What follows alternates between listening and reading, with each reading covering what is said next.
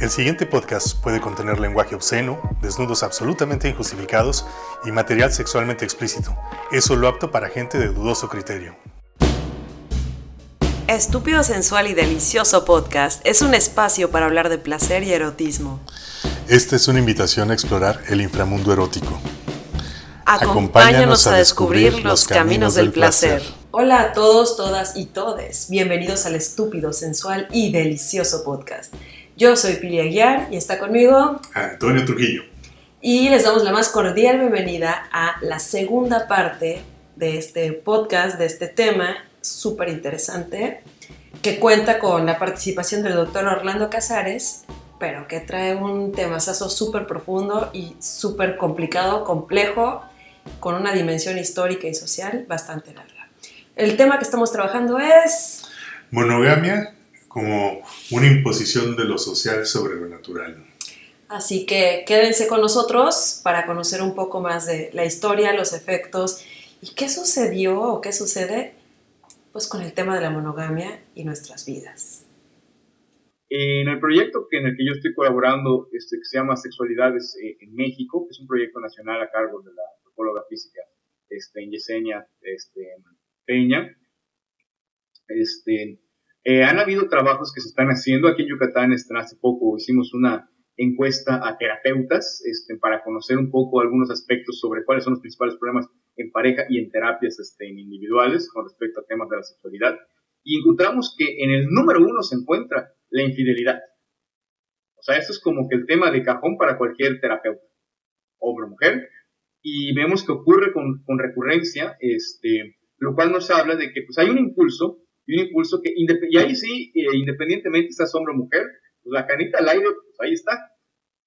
Y eso va de la mano con otras encuestas que también plantean, así como con otros trabajos de, desde otros ángulos, este, pues justamente lo mismo. Por ejemplo, solo aquí en, estados, en los estados conservadores hay un estudiante que es economista, que es un trabajo muy interesante, este, creo que no lo ha publicado fuera de su tesis, este, que justamente planteaba la cantidad de moteles per cápita que hay en una ciudad aumenta en, en, el sentido de que esta ciudad sea relativamente conservadora. Es decir, como Oh. negocio rentable, ¿cuánto pudiera dejar? Que pues alguien tiene que hacer uso de sus servicios, mejor dicho, de sus instalaciones. Que la gente se vaya Eh, a coger eh, eso depende de lo que incluye, ahora sí que ya hay variedades. Y encontró que en ciudades como Guanajuato, en Mérida, en Monterrey, en Guadalajara, o sea, es muy rentable como negocio, es decir, la Claro. gente va, va, consume, o sea, se ocupan. Hay días que no más, no hay cómo este, llegar y que de manera alterna empiezan a usar hoteles este, en lugar de moteles, que prácticamente son, al menos en México, es profeso para esto. Entonces, desde lo económico, desde lo, este, ahora sí, Qué trataban de dar un poco la intimidad de las terapias, sin obviamente preguntar nombres ni otros detalles, pues, sí no, no, no, no corresponderían. Este, pues uno ve que pues, el mismo modelo dominante que tenemos, este, pues perdón, hay gente que no le gusta escuchar esto, pero, pero al menos en la práctica, o sea, lo podemos repetir idealizadamente, pero en la práctica, pues no más no.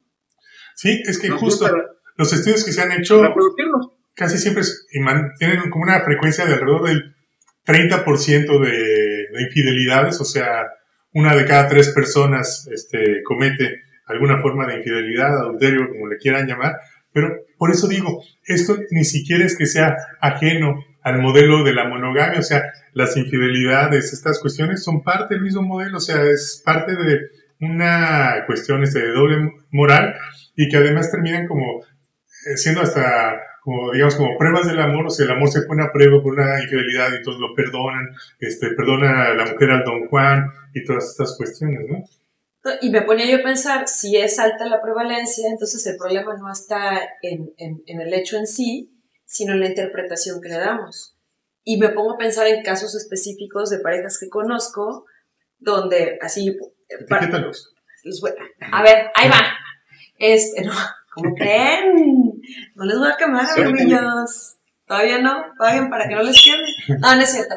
Este, o sea, tengo el, el paralelismo, ¿no? De, de, de una pareja, ay, eco, de una pareja que, que él anda como en un modo de estoy tentado, pero me controlo por el contrato que hice con mi pareja.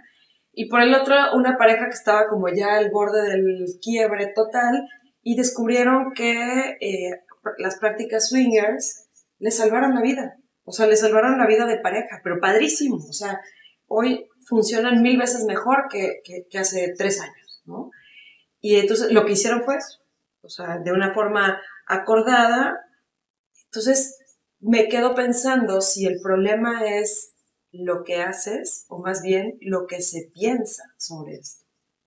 Yo creo que el problema es tratar de imponer un solo modelo para todas las personas y para todas las parejas, para todas las formas de pensar y que todos tengan que pasar por ese mismo filtro. Eso es lo que a mí me parece que es un problema, ¿no? Pensar que todas las parejas tienen que ser heterosexuales, que todas las parejas se tienen que casar, que todas las parejas se tienen que reproducir, eh, que todas las parejas ¿Tú sí te ves viendo, siendo monógamo toda tu vida? No, no lo he sido toda mi vida, o sea, ha habido momentos muy específicos en relaciones a lo largo de mi vida en las que sí he tenido este, acuerdos de exclusividad sexual, pero ha habido también momentos de mi vida en los que he sido poliamoroso. Entonces, no, o sea, son momentos rachas. Y yo he habido momentos en que no he estado con nadie, ¿no? O sea, me amo a mí mismo. no, porque también, porque también, o sea, esto no es un arca de Noé. Porque luego parece como que todas las personas tuvieran que estar en pareja, o sea, y no. Ah, y yo estoy con, animales, güey. No, no, no, como parece como que todas las personas tienen que estar en pareja, y si no están en pareja, que las personas que están solas como que están defectuosas, como que por algo no las quieren, como que están medio chafas, y no, o sea, no todas las personas. Te queremos, Toño, no tienes que explicarlo, te este, queremos. En algún vínculo, porque en verdad muchas veces las personas creen, este, ay, mijita, ¿cómo que no tienes novio? Este, y, empiezan allá un chorro de juicios y a ver como qué tiene mal, qué tiene defectuoso, o la chava que no se anima a ir a, comer sola, o ir al cine sola porque van a decir que esa nadie la quiere. Es porque nunca aprendí a hacer arroz bien. Pero al final es eso, ¿no? Que luego pensamos como que todas las personas tenemos que estar en pareja y no, no, no, no es por ahí. O sea, insisto, no se tiene que imponer ni la monogamia, ni la pareja, ni nada, ¿no? O sea, como que cada persona tiene que ir encontrando las formas de vincularse. hablando de, estás estornudando, llámale, ¿no? bueno, pues, ahí está. No, algo muy importante este, que también se menciona en esto, que tiene que ver hasta la propia diversidad de, las no monogamias, porque ahora sí que en combinaciones hay, hay de todo para elegir, ¿no? Este, hay quienes, por ejemplo, pues, no buscan en una persona por, propiamente lo sexual, sino lo afectivo. Claro. Este, puede ser tener un acuerdo de exclusividad sexual con alguien, pero pues nomás no se siente con este complemento, o al revés, o este, o simple y sencillamente hay esta libertad de explorar eh, cada quien su sexualidad, pero pues nada más no te vayas a, enrolar con esta persona, o como se dice, se diría vulgarmente, este, si me lo permiten, no te vayas a encular, este, a lo que vas, o sea, vas a tener sexo y punto, este, listo, te proteges y, y ya, que eso abre otra línea de este, discusión, ¿eh? Porque hay desde la gente que, te, dice, que te dice, sí se puede. Es una forma consensuada de, de, de, eso. De hecho, hasta la propia no monogamia, pues es donde entra en clasificación, o ahora sí la más básica, la consensuada y la no consensuada. Muchos de los ejemplos que ya mencionamos acá es de la no consensuada, es decir, yo me echo mi canita al aire sin que la otra pareja lo sepa, o lo niego aunque, aunque lo sepa y hago como que no lo hice, la otra hace como, o el otro hace como que como que no lo vi, pero lo sé. Y está la donde pues ya ahora sí, a partir de mucha comunicación, y lo que tanto se estaba mencionando últimamente, pues se llegan a acuerdos y ahí sí ya cada quien ve la manera, la forma en la cual lo va a vivir. Este, de hecho, justamente este, en muchas terapias, ahorita hay un punto que veo que algunos psicólogos empiezan a tener estas diferencias entre sí, sobre todo cuando van a la terapia, producto de esta breve encuesta, este, que hay quienes sí satanizan estos acuerdos y no, no, no, o sea, si tú, o sea, no es que emitan juicios porque sabemos que esto no ocurre en la terapia, bueno, no debería, pero sí como que se ve esta tendencia a buscar acuerdos fuera de la exclusividad, o sea, fuera, de más bien dentro de la exclusividad sexual y no fuera, y otros terapeutas o otras terapeutas no generan algún eh, juicio implícito y simplemente pues bajo el acuerdo de entre los, los puntos que se tocan, siempre y cuando ambas partes o las partes involucradas estén a favor, pues está bien. De hecho, ya que mencionamos algunas cuestiones anecdóticas, este, todos sabemos que en al menos una familia, dentro de las extensas, pues siempre hay esta persona que se queda pues, a vivir, la tía, el tío, y que pues uno sospecha que no nada más es por esta cuestión digo, tía o tío no en el sentido consanguíneo, sino en el sentido afectivo, en el sentido este, eh, colateral, este, más por afinidad, pero que de pronto pues siempre está, y está como si fuera un tercer elemento de pues, la pareja en cuestión, cuando no necesariamente es nada más porque no tiene dónde vivir. A veces pues sabemos que tiene el ingreso suficiente o hasta una casa que la tiene rentada en lugar de habitando, y de pronto pues vive ahí en, en ¿cómo se llama? Con estas personas, incluso hasta a veces asume parte de la crianza si hay hijos no necesariamente suyos. Digo porque en mi familia hubo un caso de un tío que pues, era el que siempre vivía, hasta que ya uno en cierta edad dice, no, ver, este tío no es eh, nada más en lo afectivo, o sea, es, el tercer miembro que sí es mi tío, pero pues no está ahí nada más por el gusto, o sea, hay algo más y, y está bien, ¿no? Pero pues siempre se escondía de esta forma, o la tía también en este caso.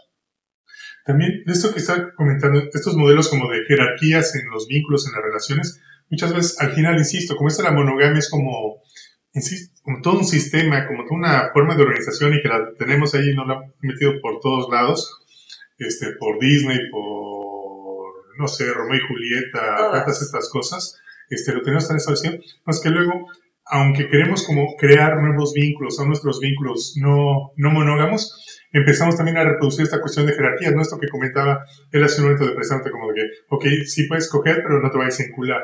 O sea, como que hay una, digamos, una pareja que tiene una jerarquía principal y puede haber otros vínculos, pero que no sean tan importantes, ¿no? Las capillitas, este, y estas cuestiones.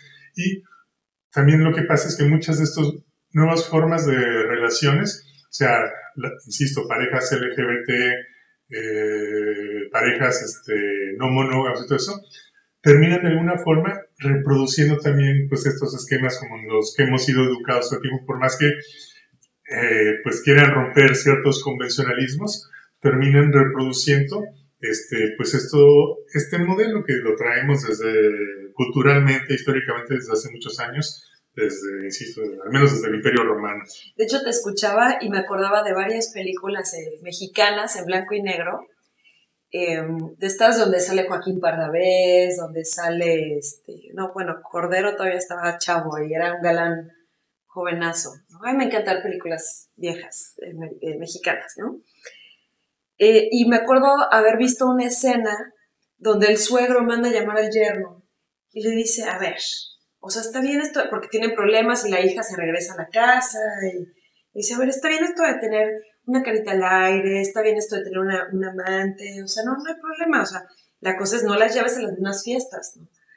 Yo, eh, no, no, es lo mismo ver estas películas cuando eres niña a verlas ya cuando traes estos lentes eh, internos de análisis y reflexión y yo, ¿qué? O sea, que mi papá la llamara, bueno, en este caso el ex marido, que no va a pasar, porque ya ni es marido ni existe mi papá, pero este, que para decirle así de, no, güey, o sea, tú no hay pex, nada más mantén tus límites.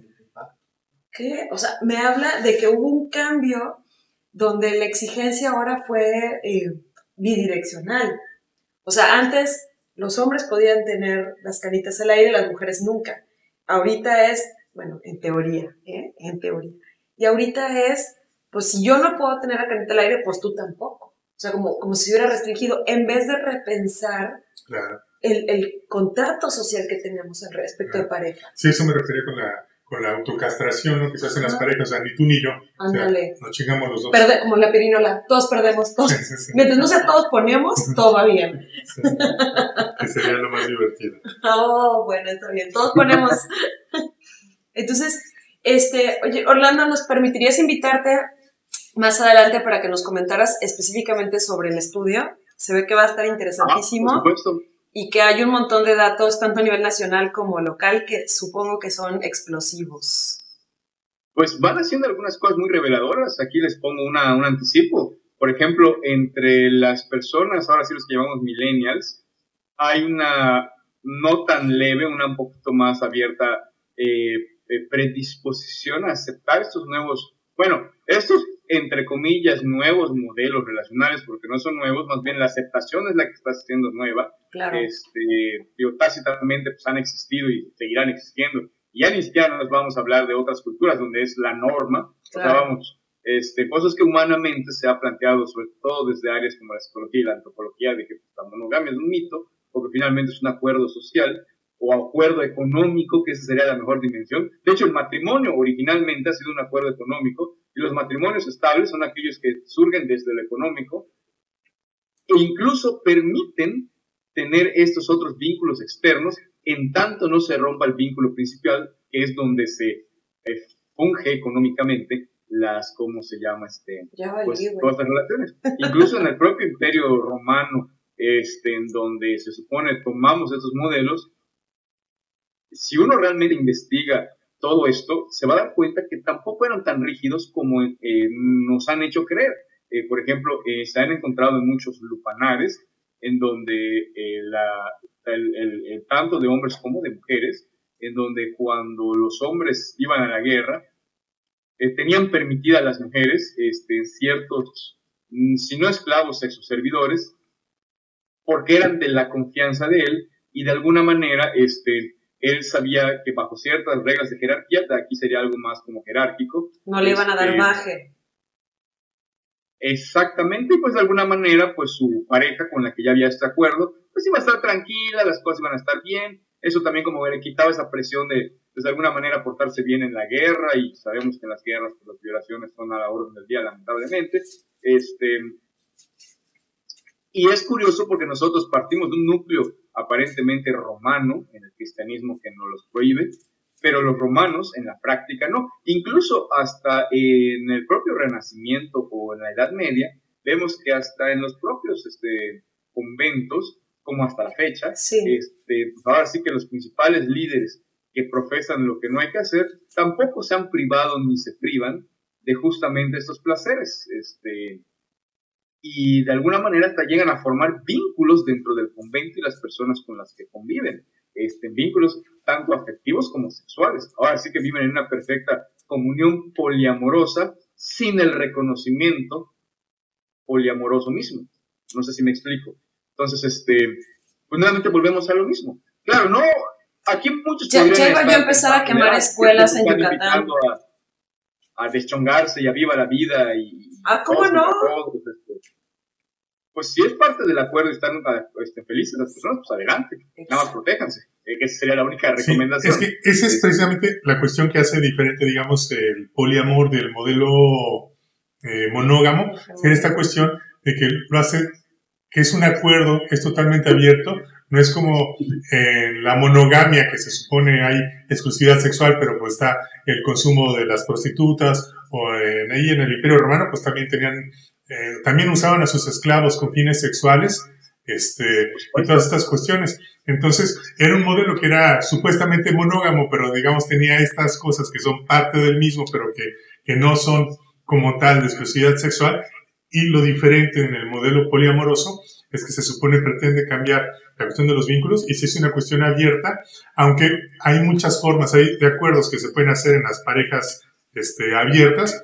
Eh, hay parejas que dicen, o sea, yo ok, tú puedes estar con quien tú decidas, yo también puedo estar con quien yo decida, pero prefiero no enterarme. O sea, sí está, digamos, la apertura de que sabemos que no somos una pareja con exclusividad sexual, pero no me quiero enterar de, de lo que andas tú haciendo por ahí. Porque no me va a ayudar para nuestro vínculo. Y, otro fenómeno muy interesante que tiene que ver con el poliamor en sus manifestaciones contemporáneas de, de, de, de estos últimos años. En grandes ciudades donde pues, el modo de vida pues, ha encarecido tanto, ya empieza a reproducirse, ahora sí que un poco por analogía, aquellas estrategias este, en el poliamor que se usaban en tiempos ancestrales, ahora sí en esos tiempos que, que, mencioné en un principio, de supervivencia por cuestiones económicas, porque sí se ha visto que este, muchas eh, personas que deciden formar vínculos, sobre todo con lo económico, pagar la renta, crianza de los hijos, etcétera, tienen más posibilidades de coexistir y ir ascendiendo levemente en estos modos de vida tan caros como grandes urbes, estamos hablando de Ciudad de México, Nueva York, este, París, este, Madrid, o sea, estos grandes centros donde ya no cabe un alquiler y ahí siguen. Entonces, de alguna manera, este, en esta como estrategia de supervivencia, les ha resultado eficaz, donde incluso lo sexual llega a ser como que el bonus, si todas las partes involucradas se llevan bien, económico predomina. Eso es un aspecto a llamar la atención. Este, el otro aspecto que quería mencionar, que igual va un poco a tono con eso, es que justamente eh, parte de, eh, ahora sí, el ejercicio de cuestionarse, que es otra cuestión, eh, la redundancia, que se ha estudiado en estos proyectos, es que, sobre todo en las comunidades LGTBI este, más, desde un principio por los modelos que se nos imponen, como la heterosexualidad, este, al cuestionarse su propia sexualidad, pues ya traen este ejercicio de, de alguna manera, pues cuestionar más allá de la misma, es decir, de la aceptación este, y el activismo, entre otras cuestiones que pueden estar, pues también se llegan a, sea, por eso es que en esos grupos vemos que hay más apertura, porque lo que estamos viendo es que este ejercicio de, de autocuestionamiento, eh, pues ya como cualquier actividad que uno hace, la llevan a otros planos y por eso es que es un poquito más común encontrar esas aperturas entre estas comunidades en las comunidades heterosexuales o que se declaran heterosexuales, y así lo dejo porque también hay mucho tema eh, al respecto, este, en el cual pues no lo aceptan, pero tampoco se limitan, no sé si, me explico, ¿no? Este, pero por lo mismo de que se han eh, enraizado tanto en estos patrones, que pues prefieren negarlo, aunque luego en la práctica pues ya sabemos claro. que ahí están en Incluso esta función de uno de cada tres, yo diría uno de cada dos, o que todos en algún momento de nuestras vidas, teniendo algún compromiso, pues han echado una calita al aire. Eh, me, solo que en este caso sí me atrevería a decir que puede ser con o sin consentimiento, pero de que pues ha habido ahora sí dentro de una relación alguna de estas cuestiones, pues me parece, digo, aquí me estoy arriesgando, pero que va más allá de, la proporción 3 a 1, creo que sería todavía más 1 a 2 o 1 a 1 quizá. Ok. Pues Orlando, muchísimas gracias. No, ¿eh? que haga su mental. Muchísimas gracias por... al menos lo ha pensado.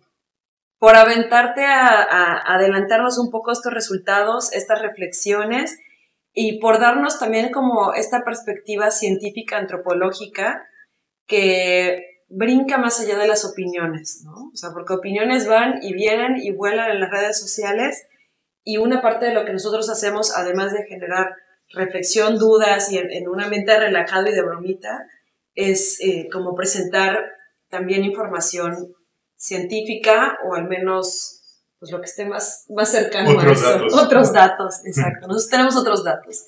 Entonces te agradecemos muchísimo, Orlando. Este, ojalá nos permitas invitarte nuevamente. Este, yo me quedo con una frase que es, en otra vida, la próxima vez que busque este, con quién tener, o sea, voy a buscar con quién tener hijos, no con quién tener sexo. Ya, ya aprendí esta vez con, con esta plática. Este, no sé si quieres cerrar con algo. No, a mí me gustaría más bien justo como que continuemos, que continuemos con este tema, se me hace que todavía da para muchísimo. Muchísimo. Que al final yo creo que lo importante es eso, ¿no? Que realmente lo que hagamos sea empezar a cuestionarnos cómo nos estamos vinculando, porque en las formas como nos estamos vinculando, pues hay muchas cuestiones como de abuso, de mala onda, de malos tratos.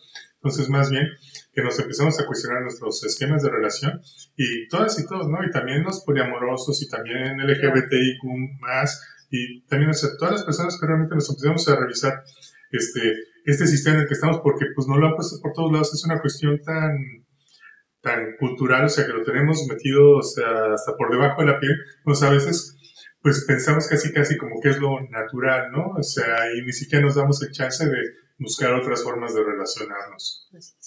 Orlando, ¿algo con lo que si quieres cerrar?